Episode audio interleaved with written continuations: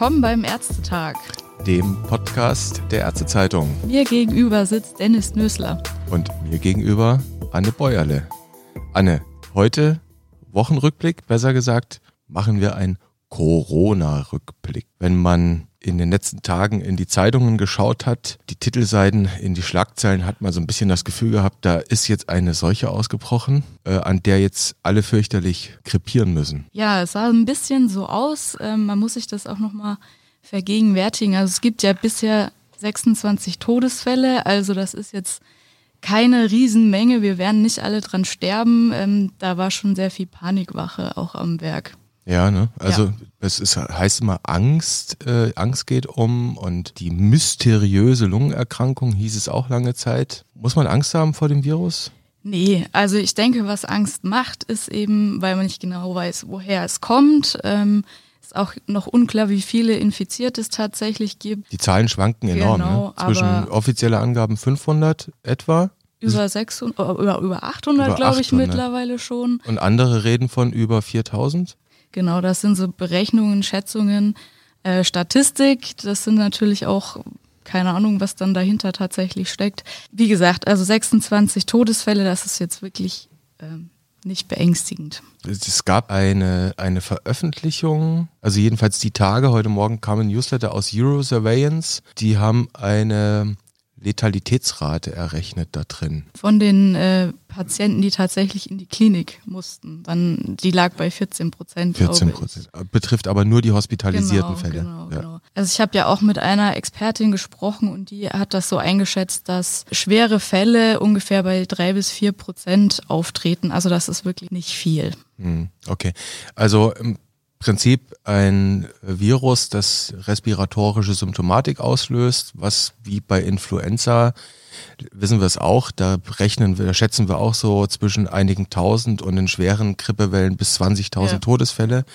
Aber dann eben auch oft bedingt durch Grunderkrankungen. Das sind ältere Leute, die haben Komorbiditäten, mhm. Nicht? Ja nochmal zu, zu dieser Alarmstimmung zurück. Wir kennen die Schlagzeilen, wir wissen, dass das sogar Aufmacher in Tagesthemen und heute Journal ist. Haben die Chinesen relativ drastisch, drastische Schritte eingeleitet in den letzten Tagen. Ja. Ich habe was von Disneyland gelesen.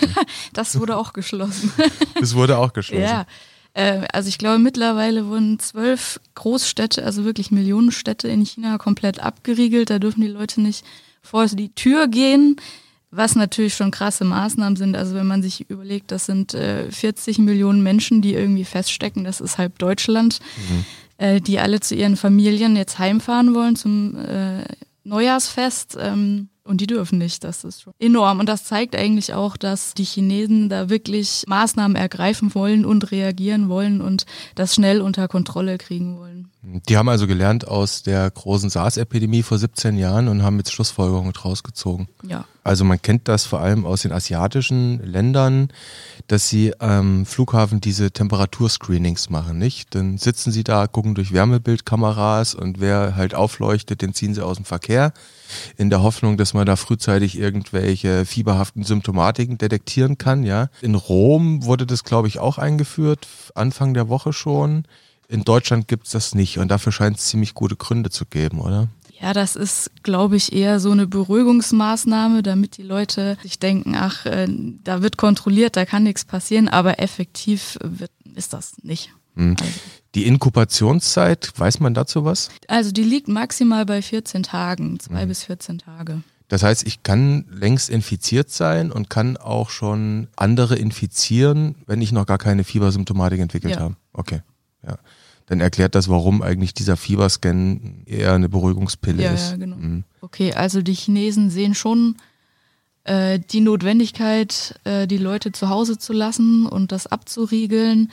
Und die WHO hat sich jetzt dazu entschieden, dass das noch kein Notfall ist. Ähm, was sagst du denn dazu? Das stand 50-50, haben, haben sie gestern Abend mitgeteilt. Bin mir auch nicht sicher, ob das was nützen würde, wenn man so ein Public Health Emergency of International Concern ausruft. Immerhin, das gab es fünfmal bislang. Ebola ist jetzt eine laufende Public Health Emergency in Nordkivu. Die Frage ist, was nützt das, sowas auszurufen? Man muss dazu vielleicht sehen, diese Fake, wie das abgekürzt wird, geht zurück auf die internationalen Gesundheitsvorschriften aus dem Jahr 2005, auf Englisch IHR. Das sind so halb verbindliche Vorgaben, die da drin gemacht sind. Am Ende liegt es an den Mitgliedstaaten, wie sie das umsetzen. Es gibt in Deutschland die internationalen Gesundheitsvorschriften. Dazu gibt es ein internationale Gesundheitsvorschriften-Durchführungsgesetz. IGVDG ist aus dem Jahre 2013. Die internationalen Gesundheitsvorschriften selbst sind schon früher äh, ratifiziert worden von Deutschland. Allerdings ist es so, wenn jetzt die WHO so, ein,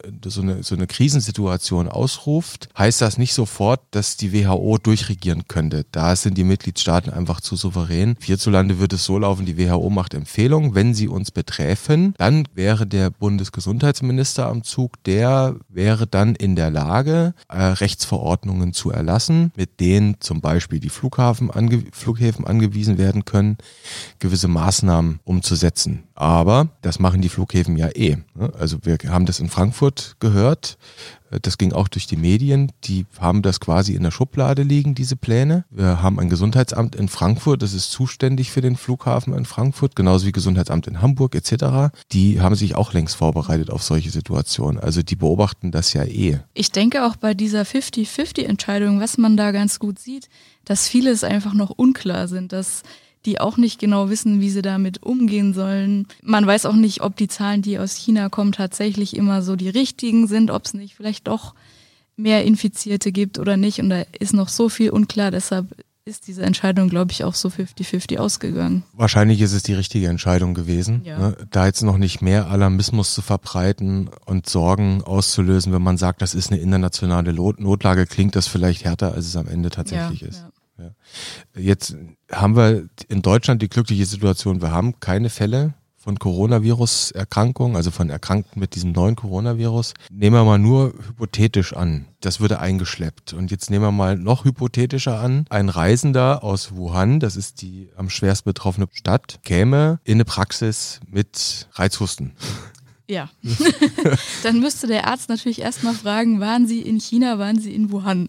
Genau. Was natürlich noch unwahrscheinlicher ist, weil Wuhan ist ja in Zentralchina, das ist jetzt auch nicht die Reiseregion, also weit entfernt von Peking oder Shanghai oder sowas. Und wenn der dann tatsächlich dann in den letzten 14 Tagen da war, dann äh, sollte man ihn vielleicht mal äh, in, isolieren, in ein Zimmerchen setzen, weit ab von den anderen Patienten, in einem Atemschutzmaske aufsetzen und dann kann man in der Klinik eventuell anrufen, wenn tatsächlich äh, dieser Verdachtsfall gegeben ist. Hm, also man muss da jetzt auch nicht gleich das Riesenprogramm auffahren mit Isolierbus und so, sondern erstmal benachbart Zimmer genau. isolieren halb und dann gucken, wie man ihn in die Klinik kriegt. Ja. ja. Und die wird dann wahrscheinlich auch die Diagnostik an, anschieben. Genau, also wichtig ist dann eben vorher bei der Klinik mal Bescheid zu sagen, ich habe hier einen Verdachtsfall.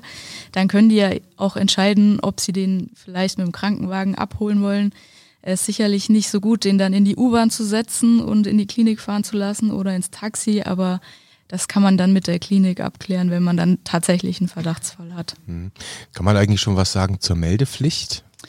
Also einen Verdachtsfall muss man nicht melden, aber wenn es dann tatsächlich einen Nachweis von einer Coronavirus-Infektion gibt, dann schon. Also der Labornachweis ist genau. meldepflichtig. Ja. Okay, gut, das ist dann für die Labore und die Kliniken relevant. Dann wollen wir mal schauen, was die nächste Woche in Sachen Coronavirus und anderen bringt. Bestimmt noch einiges. Und ich würde sagen, wir halten einfach alle auf dem Laufenden. Ja. ja? Gut, die schönes Wochenende. Tschüss.